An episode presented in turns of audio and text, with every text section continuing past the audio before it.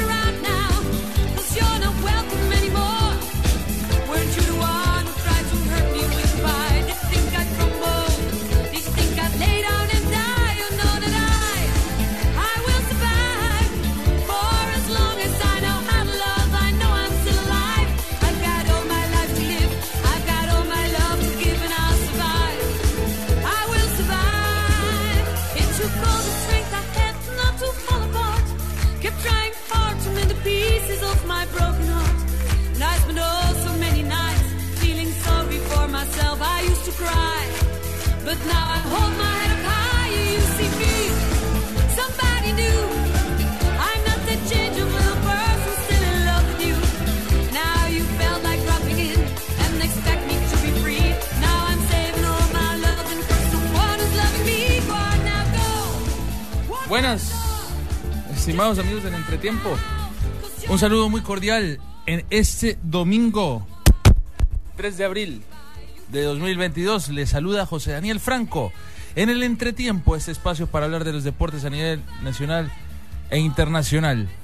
Aquí estamos con la canción de hoy que es I Will Survive.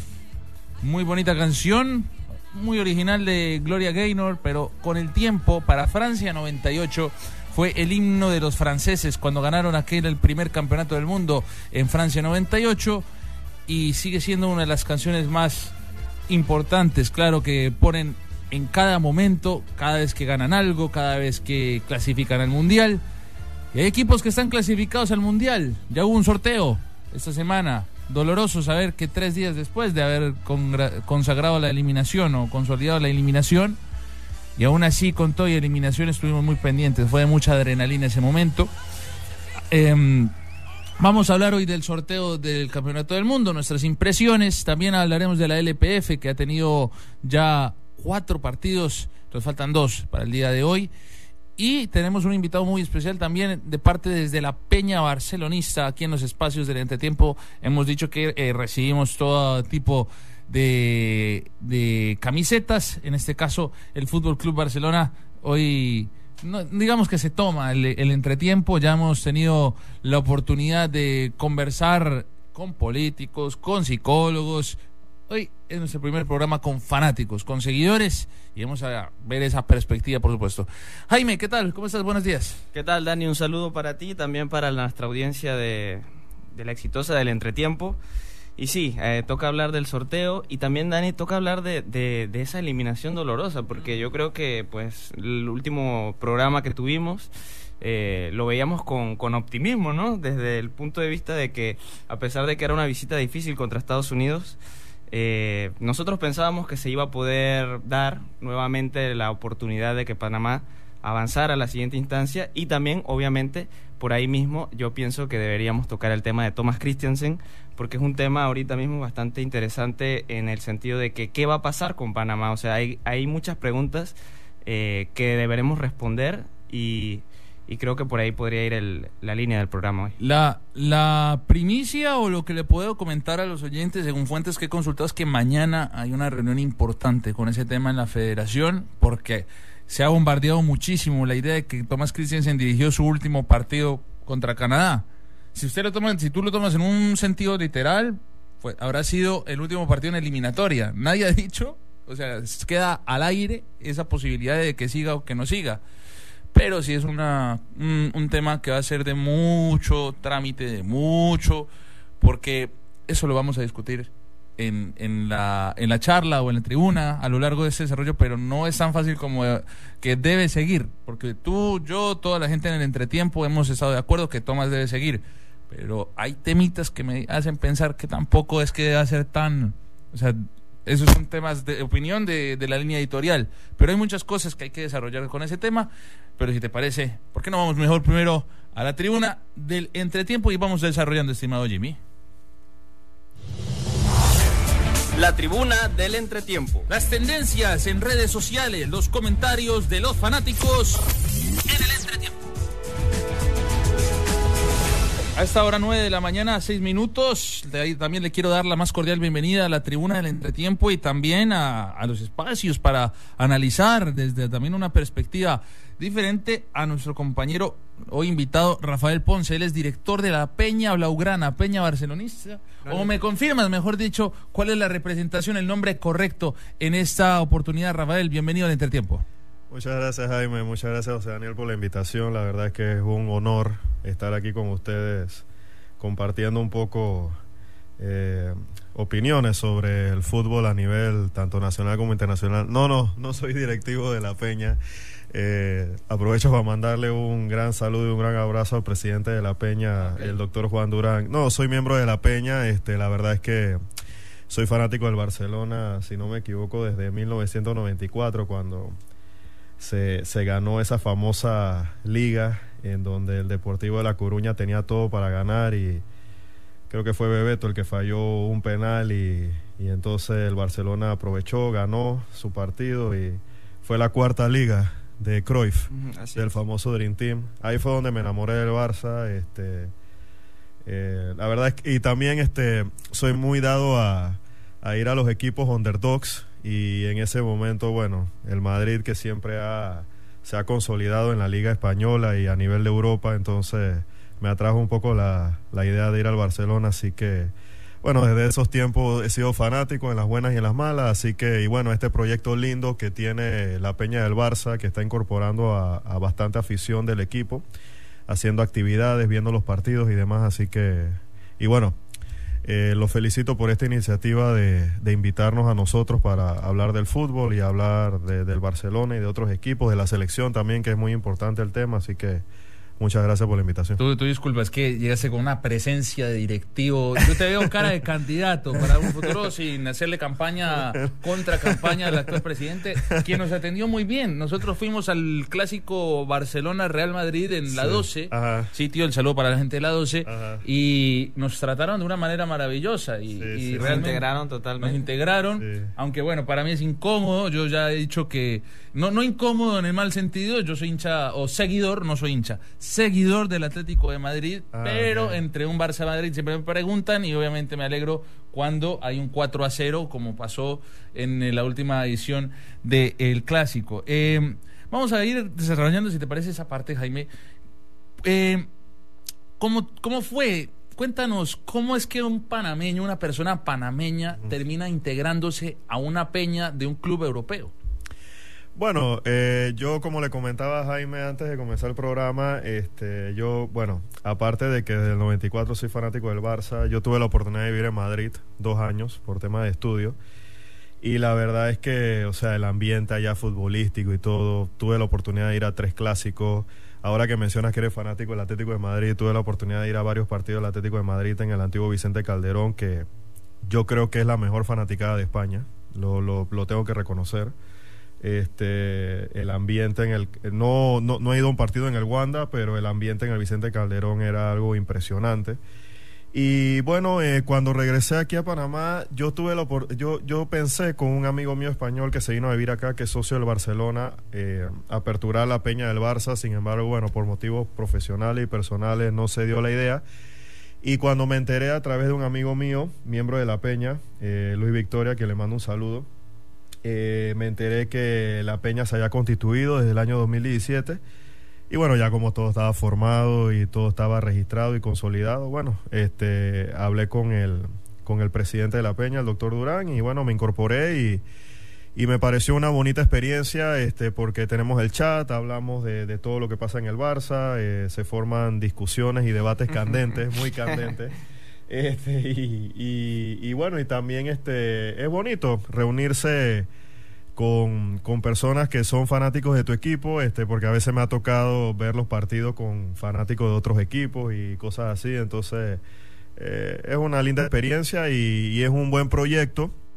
Eh, allá en España eh, está muy consolidado el tema de las peñas, es muy bien organizado, eh, e inclusive es la oportunidad también de acercarse a los equipos.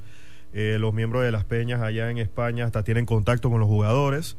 Obviamente nosotros acá en Panamá estamos un poco lejos de eso, pero, pero es un principio, ¿no? Eh, y se están haciendo proyectos para ir a ver partidos y demás a España, cuando el Barcelona vaya a giras en Estados Unidos, México y esas cosas. Así que yo pienso que es un buen comienzo para, para solamente tener cinco años en el proyecto. Creo que se ha avanzado bastante y, y bueno, y es una, es una linda oportunidad para, para empezar a, a acrecentar estos proyectos. También eh, tengo conocimiento de que hay una peña del Boca Juniors y, de otros equipos. Entonces, al final es bueno porque así también el panameño eh, se, eh, se, se adentra más en lo que es el tema del fútbol y eso también es muy importante para la liga de nosotros aquí en Panamá y también para, para apoyar también a la selección. Sí, ¿no? Y además también lo que comentas es que eh, esta peña pues también reali- realiza actividades sociales, o sí, sea, también, claro, sí. y para apoyar a las, a las Sí. personas. Así que al final yo también estoy en esa línea de pensar de que, de que la peña del Barça, como peñista, porque también tengo que decirlo, soy miembro de la peña, y Se por supo. eso... Por fin se supo. Ya Ah, lo sí, dijo no- al aire. no, no, dijo. no. Estaba esperando Dani. el programa que lo dijera al aire. Muy bien, No, pero si la, si Jaime, la otra vez... bien, ¿no te acuerdas- excelente. ¿No te recuerdas la cuña que metí la vez No, pasada? sí, pero una cosa es muy- cuña, una no cosa. estaba muy convencido. Estamos esperando la pauta, por supuesto, no, pero por fin lo dijo al aire, es peñista, listo. Soy peñista del Barça. Perfecto. Y estoy contento pues de tener un, un miembro aquí de la peña también para, para lo que él dice, ir consolidando, consolidando esos proyectos. Porque además no solamente se trata de, ah, somos fanáticos del Barça, sino Sí. se trata de que la peña lo que busca al final es eh, ayudar. eh, y es una, es una organización sin fines de lucro. Entonces, eh, yo pienso que es un bonito proyecto y que a poco que se le dé un, un poquito más de espacio, que es lo que yo, digamos, intento aquí ahorita mismo, eh, creo que al final eh, puede ser positivo para, para todos aquí en- en- a nivel social en Panamá. Sí, eh, siempre es muy bueno tener esas organizaciones y bueno, aquí entendiendo que la cultura futbolística es muy amplia, siendo también una puente del mundo, corazón del universo, crisol de razas, como queremos definirlo. Yo, como sí soy hincha de millonarios y si hay algún oyente de la exitosa que me diga si el equipo de Bogotá, Millonarios de Bogotá, tiene su peña, su hinchada, su... su como eso en Colombia tiene otro nombre, se me está escapando, pero bueno, su barra, o sea, yo le quería llamar Panamá embajadora, pero capaz ya hay como tres Panamá. Club. Fans Club, bueno, ese es un nombre ya, ya estás muy MLS también, no, este me sorprende. Ahora, antes de pasar a los temas, porque me parece también, pero me, me agrada saber eh, esta historia, pero yo, eh, me llama la atención, Rafael, eh, que aquí muchas veces se dice a Barcelona o Real Madrid y la LPF qué y la del fútbol panameño qué. Yo hay, muchas cosas que yo tengo, ya hemos discutido a lo largo de todas las temporadas del entretiempo sobre nuestro fútbol nacional. Aquí también le, le damos, como quien dice, plomo, ¿no? Pero, eh, sí, y plomo en serio. Pero eh, y también lo queremos mucho, pero en tu posición como seguidor hincha fanático del Fútbol Club Barcelona, eh, me permito asumir que de pronto no es que tengas tampoco alguna identidad con algún equipo aquí en Panamá. ¿Qué crees que, que podríamos o qué le haría falta al, al país para que, porque aquí está la barra académica, la barra del Expreso Azul, la barra albinegra, la barra del Plaza Amador, pero con todo y eso las canchas no se llenan, los partidos de Plaza no tienen convocatoria. Como seguidor del Barça y como miembro de la Peña Barcelonista, ¿qué crees que hace falta para que también se tenga ese ambiente de pronto en, la mismo, en el mismo entorno de- del fútbol nacional? Mira, como opinión personal, y lo he conversado con algunos amigos míos que, que, son fanáticos del fútbol y eso, pero que es cierto, este, no vamos a, a las canchas a ver los partidos y demás. Yo creo que hay que copiar un poco el modelo del béisbol. aquí en Panamá. Yo creo que si se regionaliza un poco eh, la, la LPF en cuanto a, a hacerlo un poco más, no sé si distritorial o provincial. Digo, yo sé que hay ligas distritoriales, ligas de corregimiento y demás, pero quizás si se proyecta un poco más y se organiza un poco a, copiar un- el modelo del béisbol, yo creo que quizás la fanaticada se puede sentir un poco más identificada con, con los equipos, porque, a ver, eh, cuando yo voy a un partido de béisbol de la, de, de la liga, eh, voy a apoyar al equipo de Chiriquí porque yo soy chiricano. Y, este, y, y yo nací en David, crecí con eso. eh, yo iba de pequeño con mi papá a ver los partidos en el Kenny Serracín. Ahora que vivo aquí en Ciudad de Panamá, eh, trato de ir a los partidos en el Rotcarú. eh, porque, porque me siento identificado con el equipo de Chiriquí porque soy chiricano. En cambio, yo no veo que eso pasa mucho con el equipo de, de- fútbol de Chiriquí. O sea, eh, tengo, tengo amigos que son fanáticos del equipo, pero eh, porque viven allá o porque de repente tienen algún- amigo algún directivo. Pero por lo menos en mi caso, que soy de allá y, nací allá y crecí allá, no, eh, no me siento identificado con el equipo, no, no, no soy fanático del Atlético Chiriquí. Eh, más, no he ido a ningún partido de... Bueno, sí, fui una vez, eh, creo que fui a la... cu- Cuando ellos subieron a Primera División, a la, a la final de la Liga de Ascenso, que fue en el Rommel, sí fui. Pero yo creo que hay que copiar un poco el modelo del, del que tiene el béisbol. Claro, lo que pasa es que ese es un modelo que viene de hace muchas décadas. Entonces hay que tener un poquito también de paciencia. Creo también que se tiene que mejorar un poco la seguridad de los estadios. Eh, creo que en los últimos años se ha corrido un- una, un- una bola de que los partidos en el EPF no son seguros. Eh, se han dado, eh, bueno, el caso más reciente, el pobre señor este que no sé si Señor lo, Ducasa. Sí, no sé si lo tiraron de un segundo, tercer piso, no, no me acuerdo la, la noticia que quedó muy grave. Entonces, aunque, aunque no se crea, eso afecta. Y eso también pasa en otros países. Eh, este, por lo menos en- eh, tengo amigos mexicanos, argentinos que, que no van a los partidos porque no van con las familias, porque tienen miedo a que les pase algo, que se forme alguna pelea y demás.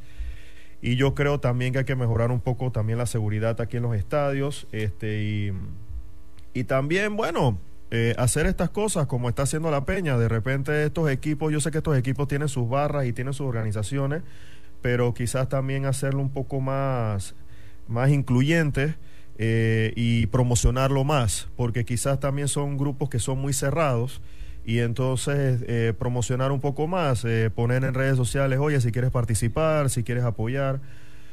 Por ejemplo, yo yo tengo la idea de de, repente quizás este, formar parte o ser socio del Sporting de San Miguelito, pero es por un tema que un amigo mío es directivo de ese equipo.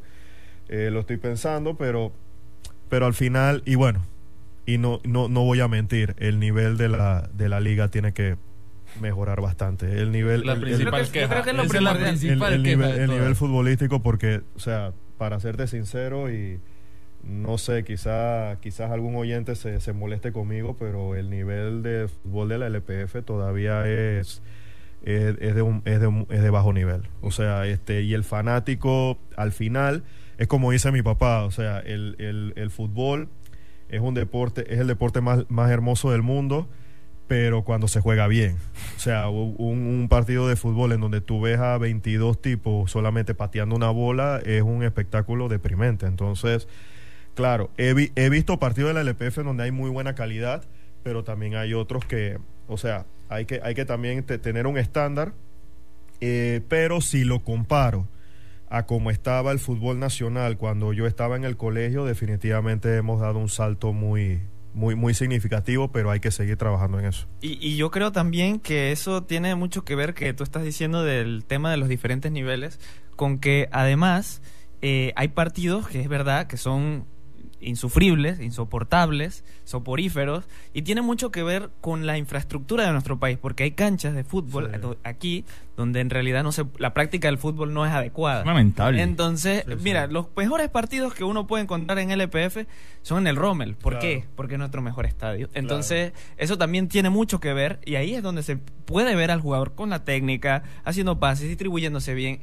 Ese tipo de cosas y que nosotros aquí en el entretiempo, como dice Dani, lo hemos venido eh, diciendo y lo hemos venido denunciando muchas veces, forman parte de la infraestructura de nuestro deporte y es ahí hacia donde queremos, o sea, hacia donde debemos ir caminando para ver y para poder integrar más personas a que quieran seguir la liga, porque ahora también tenemos el tema de que tenemos todos los partidos televisados, pero aún así todavía no sigue, no logra ser del todo atrayente para el fanático panameño el querer seguir nuestra liga, que al final es importante porque es nuestra cantera el fútbol. Sí, es que además súmense el hecho, porque pasó mucho el comentario y ya más o menos entrando el partido de Panamá contra Canadá, mucha gente estaba esperando o ¿qué, ¿qué, pasaba? La expectativa era ver si iba a llegar o no la gente del Rommel Fernández. La gente para mí cumplió. Ocho mil, nueve mil personas para un partido en donde Panamá estuviera eliminada, démonos por excelentes servidos.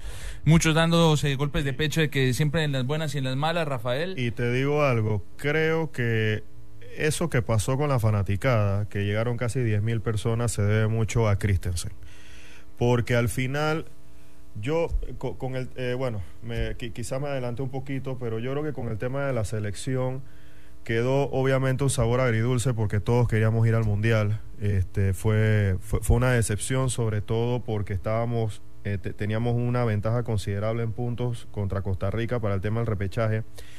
Pero yo creo que al final a la gente le gustó mucho el juego de la selección. O sea, el, el, se, se veía no solamente cuando la selección ganaba, que la gente obviamente disfruta porque al final la gente es resultadista y todo el mundo quiere ganar, pero también se disfrutaba del juego. O sea, cuando yo iba al Rommel a ver los partidos, se escuchaba a la gente, el, el, el, juego, eh, la, la, la, forma de jugar, eh, la forma de ir al ataque, la forma en que los jugadores tocaban el balón, el profesionalismo de los jugadores. Eh, yo creo que Christensen le dio una profesionalidad al fútbol panameño eh, hasta en la manera de expresarse de los jugadores, de actuar. Eh, ya hay jugadores que se han ido este, a Europa a probarse, a, eh, algunos ya están consolidados.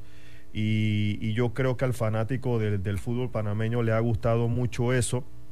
Porque es lo que te digo, o sea, al final es un espectáculo y uno lo que quiere ver es un espectáculo, uno quiere ver jugar bien a su equipo. Claro, si pierde uno sale descontento, molesto, pero te queda ese sabor de que las cosas se están haciendo bien, de que el equipo está jugando bien. Y yo creo que eso fue eh, eh, algo, algo que al panameño se le quedó en la mente y dijo, oye, aunque el equipo esté eliminado, vamos a verlo jugar contra Panamá porque el equipo está jugando bien. Entonces vamos a ver un buen espectáculo. Y al final, bueno, Panamá terminó con una victoria que, bueno, no sirvió para, para, el, para el objetivo final, pero bueno, eh, eh, la, la, está viendo que el equipo está jugando bien y que puede haber una, una buena conti continuidad con este técnico. Sí, eso es como que el, espectáculo ofrecido de, por Panamá, ahí coincidimos, pues conectó muchísimo a la gente. Eh, yo creo que igual es eh, el tema preciso, ¿no? Como que la selección atrajo mucho más al espectáculo, al espectador.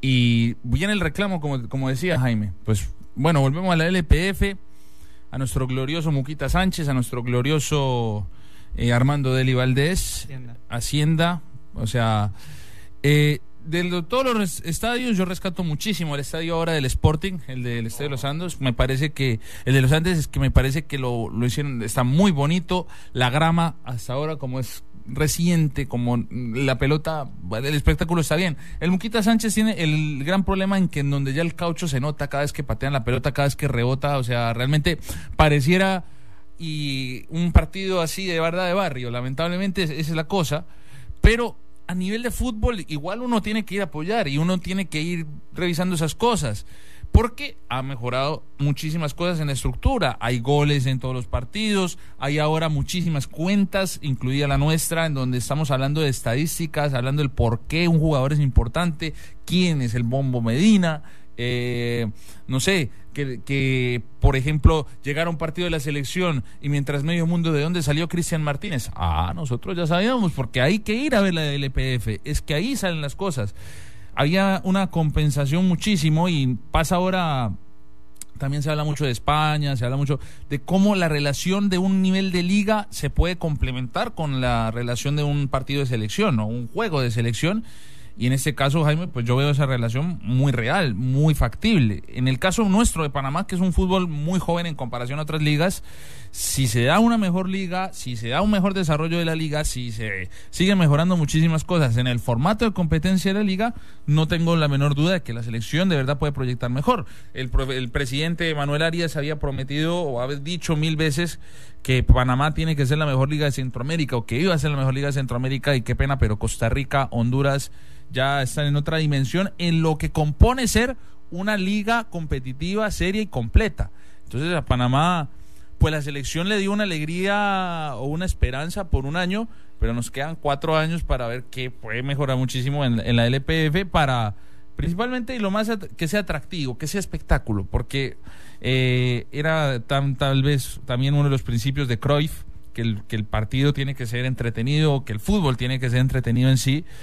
Y realmente, o sea, se han visto partidos, pero no pueden ser casos aislados. En el fútbol no pueden haber casos aislados. En nada me parece que tienen que haber casos aislados, en particular en el deporte.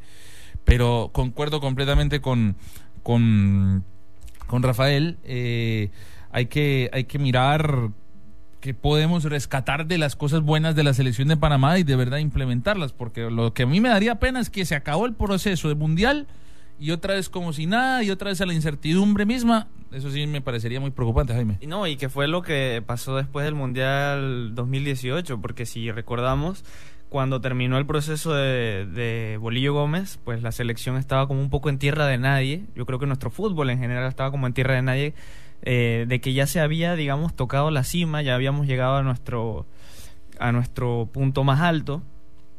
Este, y, y, al- y a nuestro cenit como, como fútbol. Y eso yo pienso que, que al final tuvo una mala, una repercusión de forma negativa, porque nuestra, nos habíamos estancado, pues luego vino el Tolo Gallego, no se lograron los objetivos eh, con él tampoco, eh, tampoco se seguía mucho la LPF. Yo creo que sí ha habido una mejoría, eh, Dani, eh, desde la llegada de Thomas Christiansen, eh, porque de verdad ha logrado conectar con la afición, eh, la selección panameña. Y también yo creo que ha habido, sí, como tú dices, algo de mejoría en, nuestro fútbol nacional. O sea, también vemos ahora que tenemos que la LPF Stats. A mí me parece maravilloso cómo han recogido, cómo han hecho los contratos con Instat para poder tener eh, todos los datos. Eh, vemos telarañas, radares de jugadores. Eso nunca se había visto aquí en Panamá.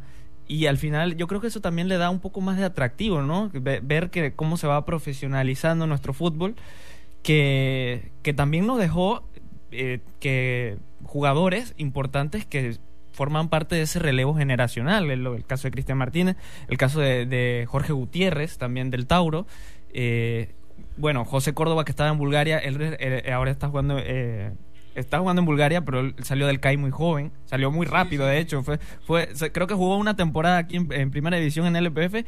Lo vimos que salió de una vez. Estaba jugando en Bulgaria, lo llamó Christensen y jugó contra Canadá e hizo un buen partido. Muy buen partido. Muy buen Muy partido. buen partido. Así que al final yo creo que, que sí hay mucho de dónde sacar aquí en la LPF, pero como tú dices, hay que apoyarla y hay que, hay que seguir, eh, hay que tratar de ir ¿no? a los estadios y, o tratar de ver los partidos, porque ahora por eso estoy diciendo, tenemos partidos televisados, no es necesario tampoco ir al estadio con ver el partido, ya decimos, y de pronto no nos sorprendemos el día de que convocan a un jugador de la LPF, ¿y ese quién es? Eh. Ya sabemos quién es. Bueno, pero para verlo cómodamente en televisión, que la gente de Pandeporte, la gente del Meduca o los que estén encargados de los distintos, porque el Meduca está encargado de Javier Cruz, pero que por favor mejoren un poquito la iluminación de nuestros escenarios, que, que de verdad eso también por televisión, porque es lo que tú dices, no necesariamente, oiga, no es urgente como tal, ahora no se sienta obligado a ir al estadio y decir que es un buen hincha. O sea, es muy bonita, un gesto muy bonito, es como usted pagase de verdad por ir a ver un espectáculo y apoyar el fútbol nacional. No le digo, no estoy tratando de contradecirme, pero también está la facilidad de, de la, de la televisión, sigue existiendo la tradicional radio, a veces nuestros compañeros Mick Barahona, eh, también Hipólito, que, que van acompañando a los, a los estadios, ¿no? Pero eh, es un todo, es que el fútbol es un todo, y, y bueno, en Panamá que me ha tocado verlo de verdad crecer desde bastante tiempo atrás, cuando todavía se jugaba en el artes y oficios, pero cuando era grama natural. Eh, no, es una, es- ha, ha- ha crecido mucho, ha crecido mucho. Hay ahora muchísima gente involucrada, gente seria dentro de todo lo, lo que son los procesos. Pero bueno, eso en propiedad de la Y LPF. ese, y ese tema televisivo al final nos conviene a todos, porque por ejemplo, yo, yo no recuerdo un- una propaganda o una publicidad de algún restaurante, algún bar que diga ven a ver la LPF No. o, o ven a ver el, el Sporting contra el Tauro. No, no se da.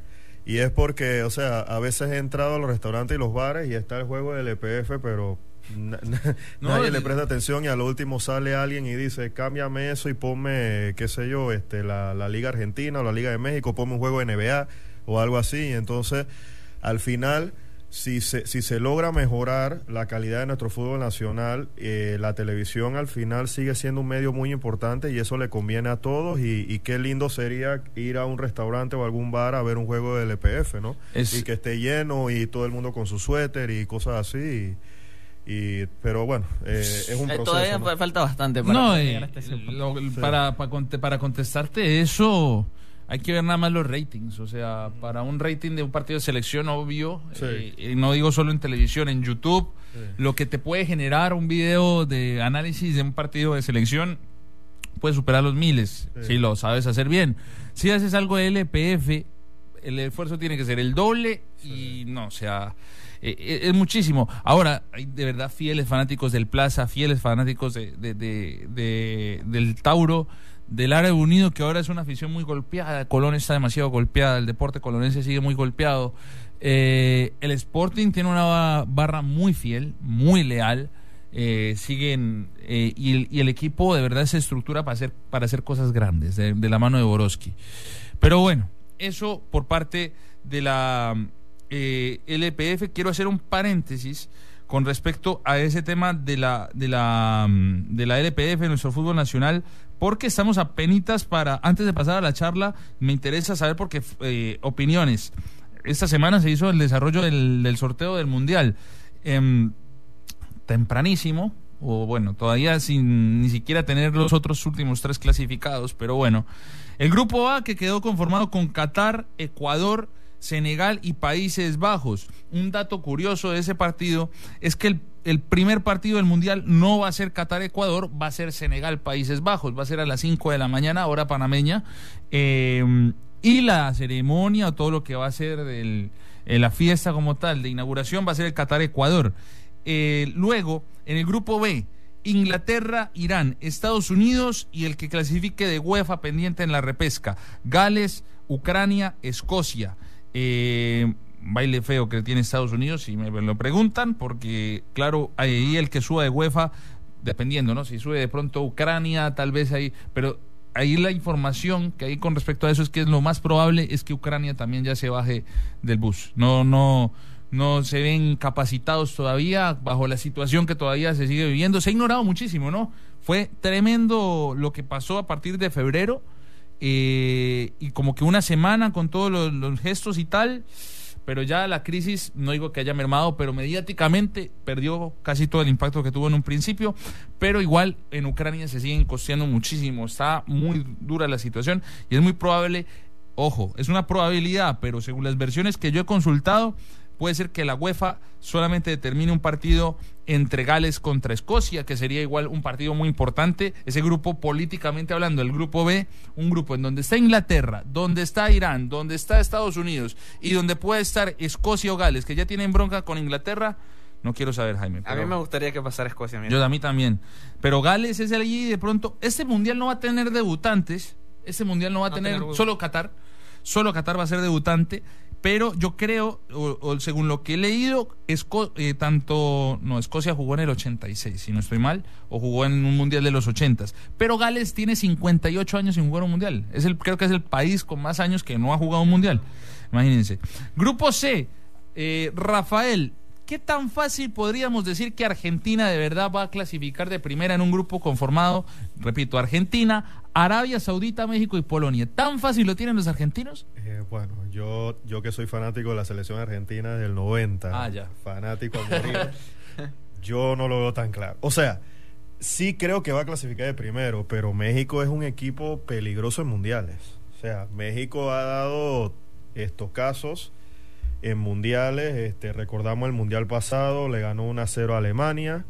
El mundial del 2014 creo que empató con Brasil. Eh, también. Y le ganó con autoridad a Croacia también. Sí, le ganó a Croacia. Este, en el de Sudáfrica le ganó a Francia. eh, y más atrás eh, también hizo buenos mundiales en el 94, en el 98. Los partidos entre Argentina y México en mundiales, si bien es cierto que Argentina los ha ganado creo que todos, pero han sido partidos eh, eh, candentes, este, fuertes, parejos. Y, o sea, a ver, al final yo creo que Argentina va a pasar de primero. Tiene que pasar de primero porque si no les puede tocar eh, Francia en, en unos octavos.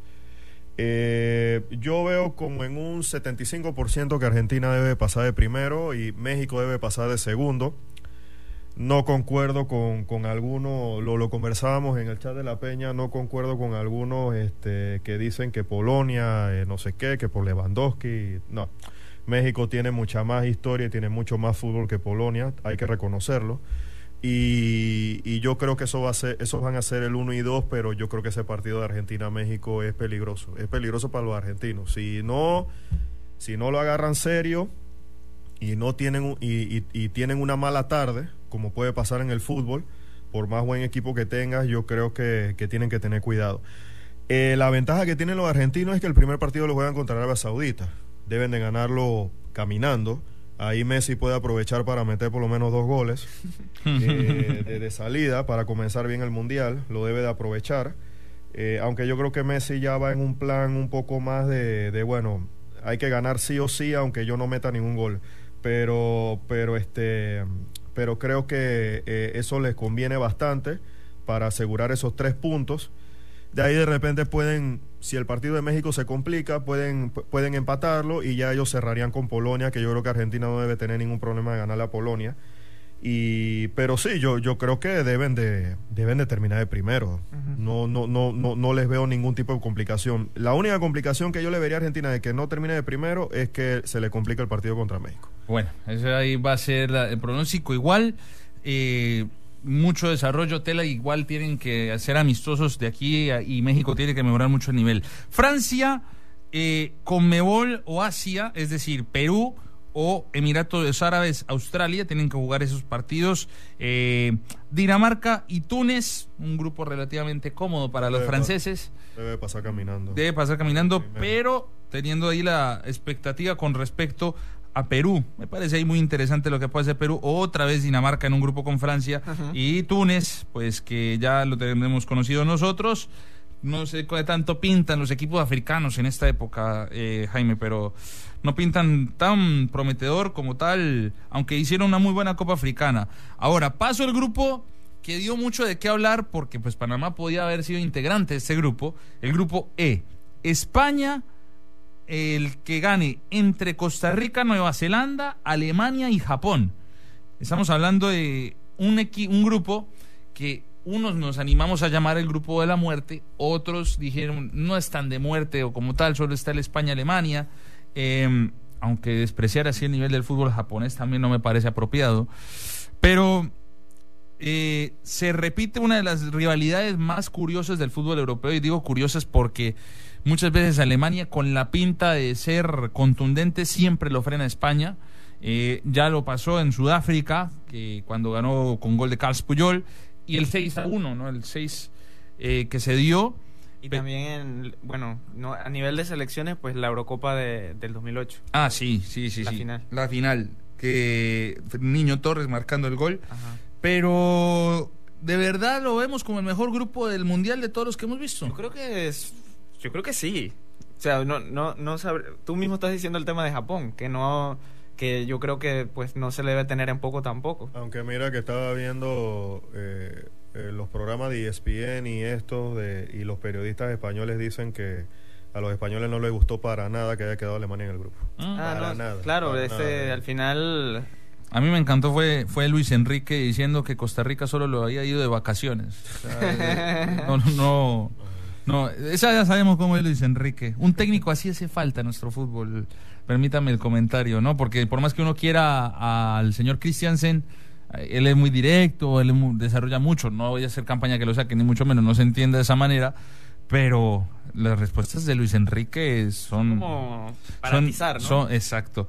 Este grupo me parece también muy interesante y sobre todo el que mm, callado, de muy callada manera, me parece también de la muerte.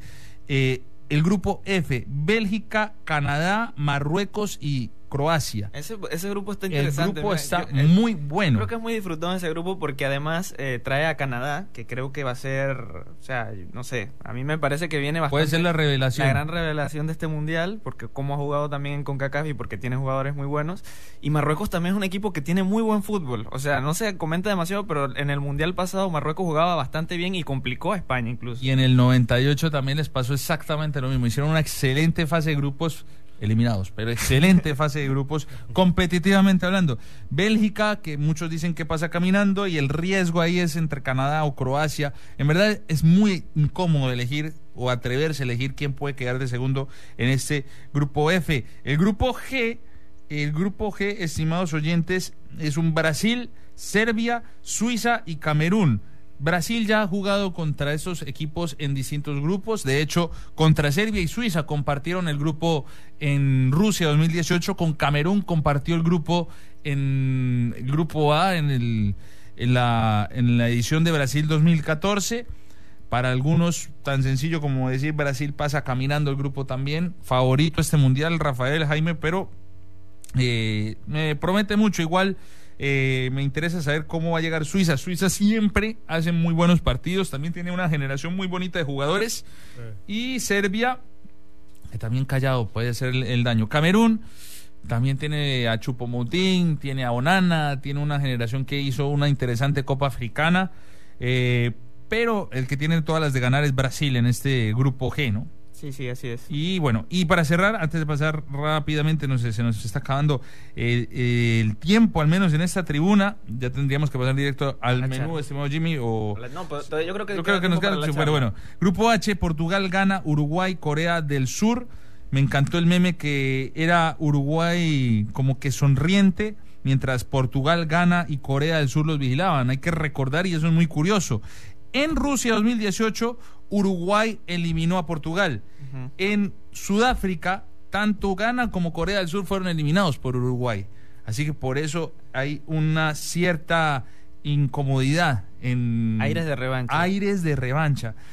Eh, entonces, bueno, ahí lo tendremos muy presente este sorteo de, de del mundial y que pues a través de toda esa temporada hasta noviembre vamos a estar muy pendientes, sobre todo en los partidos de repesca. Estimado Jimmy, tenemos que ir rápidamente, por favor, a la charla del entretiempo. La charla del entretiempo. El debate con lo más importante y destacado de la semana. De pasar con antes de pasar con el aviso, con todo lo que podemos analizar en este corto tiempo, quiero aprovechar para mandar un saludo a Luisana Alessandra, una de las que está escuchando el programa, y también a su amigo Stevie del emprendimiento arroba mudanza guion bajo acarreo guion bajo Stevie. eh, con todas las mudanzas, con todo lo que son los acarreos, síganlo en redes sociales, por supuesto, eh, para que pues tengan una oferta variada en esta en este campo de las mudanzas, de todo esto. Eh, el saludo, el saludo nuevamente, por supuesto, para Luisana y para Stevie, y pues muchos éxitos con el emprendimiento. Estamos en conversación, estimado Stevie, ¿por qué no? Siempre todos bienvenidos al entretiempo. Rápidamente, Jaime, ¿qué podemos decir? Eh, la eliminación, hiciste un hilo también muy interesante del partido Panamá-Canadá, pero ¿cuál es la principal conclusión que podemos dejar con respecto a la selección de Panamá? Yo creo que este proceso nos ha dejado una selección que, eh, si bien no clasificó, sí hizo su mejor eliminatoria, por lo menos eh, no solamente porque eran mucho más partidos, sino también a nivel de juego. Eh, creo que eso tiene mucho que ver también que por lo menos eh, equipos de hace cuatro años han subido también mucho el nivel y yo creo que al final eso terminó complicando bastante a Panamá. Pero yo me quedo con eso, con un, un comentario que hacía Rafa al principio del programa, que era el tema de eh, conectar con el juego de Thomas Christensen. Sabemos que Christensen es bisoño en el tema de las eliminatorias porque es la primera vez que él eh, dirige una selección nacional. Entonces, eh, creo que este proceso significará para él eso, eh, ganar puntos, ganar experiencia para poder eh, si, si continúa, que eso es, ese es mi deseo, yo lo he comentado varias veces, si continúa eh, poder llevar a la selección eh, a clasificar, que ya sabemos que hay más cupos y eso, pero seguir evolucionando nuestro juego. Yo creo que eso es lo primordial aquí, que Christensen al final nos ha dejado eso, un equipo que ha mejorado muchísimo, no solamente en el trato de balón, sino Panamá fue el equipo que dominó más en, en, todo el, en toda la octagonal. O sea, estamos hablando de equipos como Estados Unidos, como Canadá, co- como México, que sobre el papel tienen muchísima más capacidad que nosotros para poder someter al rival a través del balón. Christensen logró que nuestra selección, que con sus deficiencias, que con que algunos jugadores quizás no, no tienen la capacidad técnica para poder dominar al rival, pues lo terminaran haciendo por simplemente eh, organización, por, por capacidades eh, de, de poder ubicarse correctamente, de detectar bien los espacios. Y también hemos visto que la selección, pues a nivel de técnica, yo, yo no recuerdo que la selección tuviese esta capacidad técnica para poder pasarse la pelota entre ellos. Entonces, ahí hemos visto también el, el trabajo de él, mejorando muchísimo al jugador panameño. Y el propio Godoy lo dijo también, que él ha logrado convencerlos, ha logrado mejorarlos, de, que, de, de, de creer en sus posibilidades. Entonces yo me quedo con eso, pues, principalmente, con que Thomas Christensen ha sido un seleccionador que evidentemente ha tenido sus errores y yo pienso que también tiene mucho que ver con el tema de que a veces eh, nosotros omitimos el ciclo del juego en sí, porque decimos, no, que Christensen, el Panamá no defiende bien. Eso también tiene que ver mucho con atacar. Si tú atacas bien, eh, al final vas a estar más ordenado y cuando pierdas la pelota no te van a hacer transiciones como nos pasó muchas veces y nos terminaban marcando goles. Esperemos que, o por lo menos yo espero, que Christensen se mantenga y que, y que la selección pueda seguir evolucionando todavía más. Una selección que además Jaime marcó 17 goles, es uno de los top 4 de toda la eliminatoria. Eso, los goles ganan partidos, sí. El problema es que Panamá también es el top 4 de equipos que más recibió goles, 19 goles en toda la eliminatoria. Por eso es que estamos afuera. Eh, tan sencillo como eso me parece, Rafael. El hecho de, de, mm, sí, en cuestiones estadísticas puntuales del juego, Panamá, dominio, eh, vistoso, le jugó de tú a tú a todos los grandes, a todos, a todos. O sea, a, a todas las, incluso le gana a Canadá, incluso le gana a Estados Unidos, le saca el empate a Panamá. Le podíamos ganar a México aquí y en el Azteca. Yo lo, yo lo hubiera firmado. Pero los goles en contra, contra Salvador, contra Honduras, contra y sigamos allí con esa lista, ¿no? El gol contra Costa Rica, el contragolpe que no se hace. Sí. Eh, Pequeños Y las gestiones de los jugadores, porque Ah. eh, Christensen, creo- eso, el tema de los caprichos. Yo creo que también es una opinión personal que yo lo conversaba con algunos amigos. Nosotros también necesitamos un portero que nos salve. mhm. Eh, cuando tú ves, a ver, eh, ya a esos niveles del fútbol en que tú estás jugando una hexagonal, también lo ves en Comebol. Bueno, vamos a poner un caso puntual. Este, Argentina gana la Copa América. Si bien es cierto, eh, Messi tuvo su mejor torneo en selección, pero este hombre, Dibu Martínez, que no lo conocía, ni en Argentina lo conocían, este hombre este, salvó a la selección argentina en partidos eh, complicados que le estaban llegando, eh, atacando duro y, y tuvo salvadas espectaculares. Navas, Navas para mí sinceramente fue el que, el que llevó a Costa Rica al Mundial. Ese partido contra Estados Unidos, me acuerdo los primeros 15 minutos, Estados Unidos hubiera podido ganar fácil 3 a 0. Tres mano a mano tuvo Navas que salvó al equipo. Entonces yo creo también, eh, a ver, eh, con esto no quiero decir que el portero de nosotros fue el culpable de la, de la eliminación, ni, ni más ni eso. Definitivamente hay que mejorar mucho el aspecto eh, defensivo. Creo que tenemos un jugador de primer nivel que se puede consolidar en el fútbol europeo como es Andrade. A mí, sinceramente, Andrade es un jugador que me gusta mucho cómo juega, está jugando en una liga top en Europa, enfrentándose a delanteros de primer nivel pero sí yo creo que nos hace falta ese toque que quizás tenía Penedo, eh, que eh, aparecía cuando el equipo lo necesitaba. Y yo creo que sí necesitamos un portero que, que nos salve en algunas ocasiones, este, porque esos goles de Honduras, Salvador, eran dos o tres llegadas que tenían y paz, te, te, te, te te marcan el gol y ya ahí se descontrola el partido. Pero bueno, agarrando un poquito las ideas de Jaime, eh, concuerdo con él. Yo creo que Christensen debe de seguir.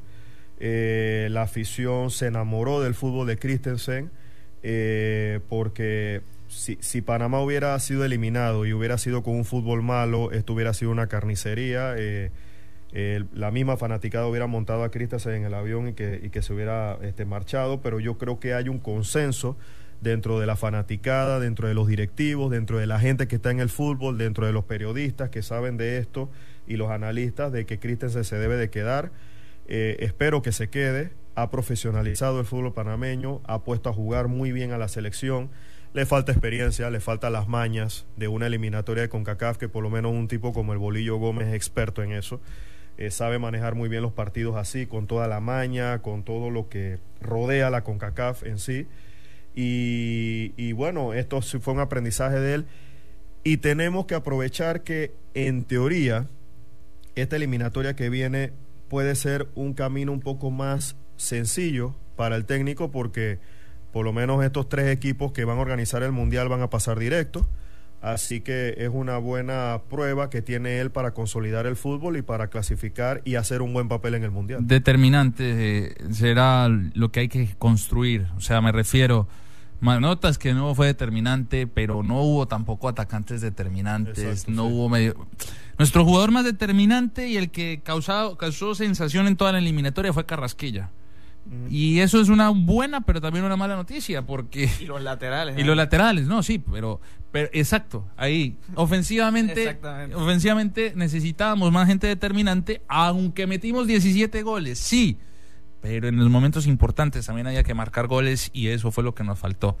Pero bueno, yo creo que la conclusión principal de este proceso fue la continuidad, el hecho de hacerle creer al país de que se podía jugar mejor y pues de alguna manera cambiar la cultura de los resultados. Tan sencillo como que porque la gente ya salió y dijo, no, eliminaron a... Pero Cristian, pero Bolillo sí nos clasificó al Mundial y no sé qué, y con todo que fue la mejor campaña de Panamá en eliminatorias. Bueno, es que eso contrasta, Dani, porque aquí estamos hablando de que hay apoyo a hay- No, hay apoyo a... Exacto, el contexto, pero apoya, hay apoyo a Christiansen y eh, de pronto hay algunos sectores aquí, nosotros los conocemos, que piden fuera a Christiansen para que venga eh, Panzer o que venga Bolillo nuevamente. Entonces... Hasta le pueden hacer la misma campaña es- Julio de Valdés. Es un, es un grupo pequeño, muy reducido, pero igual los hay, ¿ah?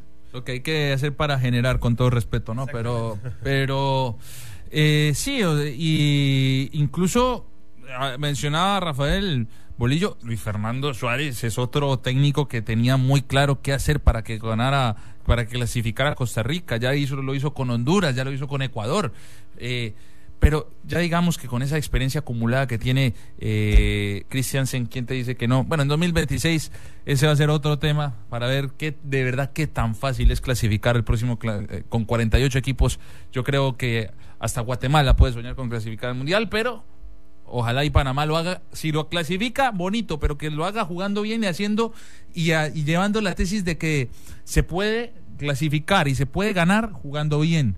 Eh, porque una cosa, ganar a veces es muy fácil. Ganar, eh, ganar puede ser fácil. Jugar bien es lo difícil. Eso es una frase que se me olvida el autor, pero me, me- me la quedo guardada. Esa para mí es la reflexión principal. Ya lo hemos dicho desde el principio de temporada del entretiempo. Nosotros en nuestra línea editorial hemos sido muy abiertos, por más de que somos objetivos y críticos cuando toca hacerlo, la continuidad debe darse de Thomas Christensen. Estimado Jimmy, tenemos tiempo para el menú, por favor. S'il vous plaît. El menú.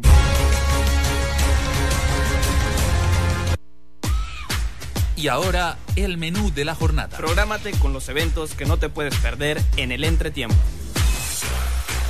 LPF Champán. Estuvimos ayer en el estadio Muquita Sánchez en la victoria 2 por 1 de la Alianza. Siempre Alianza. Este equipo promete mucho. La conferencia este está sacando una jornada redonda en esta época, en este regreso de la Liga Panameña de Fútbol. Los Potros del Este le ganaron a Herrera también en los Milagros. El Tauro le ganó al Universitario. Y ni hablar de la polémica que hubo entre San Francisco y Plaza Amador, dos goles por dos en polémica arbitral, pero un punto de oro para el conjunto de Plaza Amador en condición de visitante y para mantenerse todavía en la conversación de la clasificación de la LPF, pero lo que más destaco de verdad es la victoria de la Alianza. 173 goles ha sumado el Bombo Medina, el César el Bombo Medina y ese equipo juega bien, Jaime. Yo, yo sé que yo sé que eh, eh, hemos hablado del nivel del fútbol, pero si hay un equipo que merece estudio y la misma evolución de cómo ha mejorado el juego es Palacios con su alianza. Ese equipo juega, toca, tiene transiciones rápidas, eh, la presión que hacen hombre a hombre, también la pelota quieta, cómo son los contragolpes, eh, condiciones del terreno y condiciones técnicas que se deben mejorar. Y sí, es fútbol panameño, pero tiene su gracia, tiene su encanto este equipo de Palacios. El equipo de CAI tiene también lo suyo, pero la contundencia, la bendita contundencia que les falta a todos. El DAO hoy juega contra Veraguas United en el Armando Deli Valdés. Este partido se va a jugar en horas de la tarde, eh, tengo entendido a las 4 de la tarde, y a las 6 con cobertura del entretiempo, nosotros vamos a estar en el partido de Sporting frente a Atlético Chiriquí, partido de la fecha, sin discusión. Estamos ante un equipo de Borowski que juega muy bien, que es uno, siempre he dicho que es, aparte de la Alianza, uno de los equipos que mejor trata la pelota.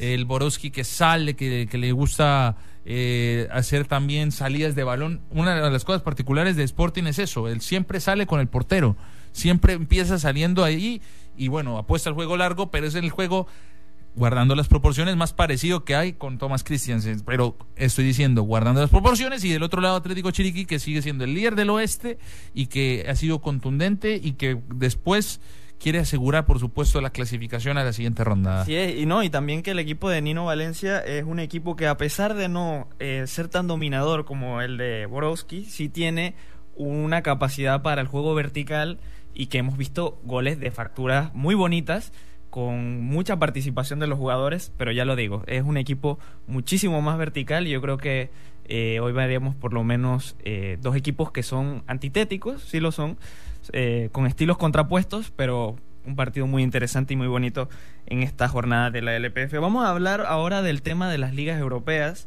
porque hoy, y teniendo aquí a un, a un peñista, juega el Barça contra el Sevilla a las 2 de la tarde. Partido importante, importantísimo para las aspiraciones del Barça y del Sevilla, por supuesto. Y también eh, partido a la 1 y 45, el derby de Italia. Uf, partidazo ese siempre. Inter de Milán. Y eh, bueno, ya eso por lo menos a, a nivel europeo de las grandes ligas hoy. Y en partido importante en la semana vuelve la Champions.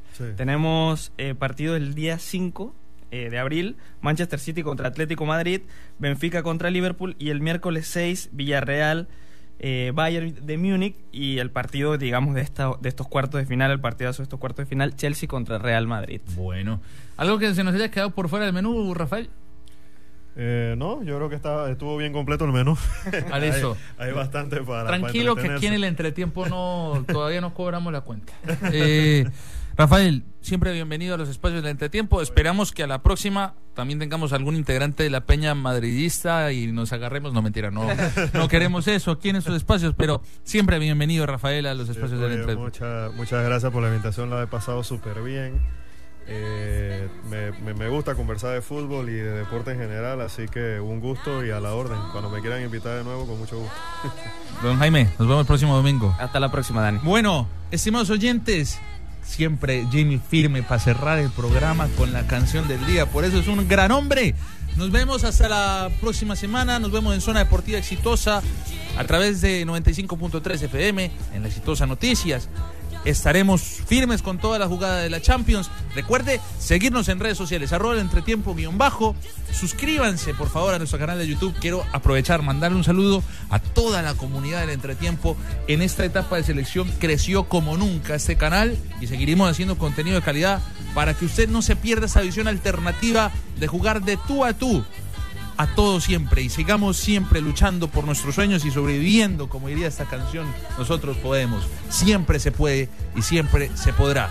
A nombre de Rafael Ponce, el gran Jimmy Trosh, en el Control Master, Jaime Alvarado, quien les habla, José Daniel Franco, les digo que en deportes y en noticias la exitosa siempre es arriba y que después del entretiempo Nos vemos en la cancha. Hasta la próxima.